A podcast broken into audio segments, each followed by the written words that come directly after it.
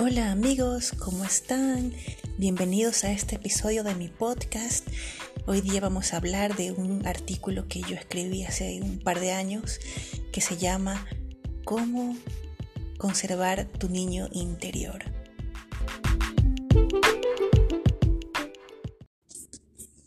Como adultos estamos llenos de responsabilidades que no podemos desatender, pero no podemos olvidar que algún día fuimos niños y éramos muy creativos, estábamos felices. ¿Qué tal si hacemos un intento de conservar eso?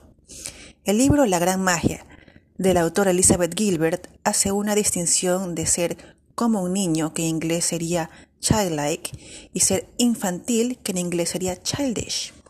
Cuando eres como un niño, quieres explorar cosas nuevas con emoción, te gusta reír, bailar, divertirte y renunciar a la idea que la amargura te invada. En cambio, ser infantil es decir cosas como, si quiero esto, debo tenerlo hoy y ya. O decir, se hace lo que quiero. O nadie me quiere. O preguntarte, ¿por qué a mí? O peor, que necesitemos siempre protectores, que no sepamos pagar nuestras cuentas y que no nos importe los sentimientos de los demás. La vida adulta nos ha enseñado a desconfiar de las personas y a tomar todo con excesivo cuidado.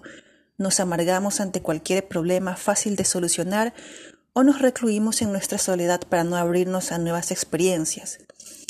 Lo que queremos procurar es tener la alegría y ese brillo explorador de los niños sin dejar de lado la madurez y responsabilidad de llevar nuestra vida adulta eficientemente para proteger nuestra integridad física, nuestro trabajo y nuestra familia. ¿Quién no es feliz ante la risa de un niño? Conservar tu niño interior no es ser infantil, es vivir la vida con genuino entusiasmo. Yo me apunto. ¿Tú?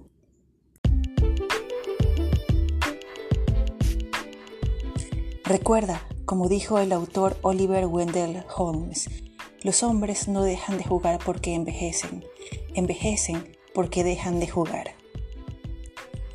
¿Te gustó este episodio? Suscríbete a este podcast y seamos amigos en Instagram, arroba reinilla-bajo y déjame un comentario.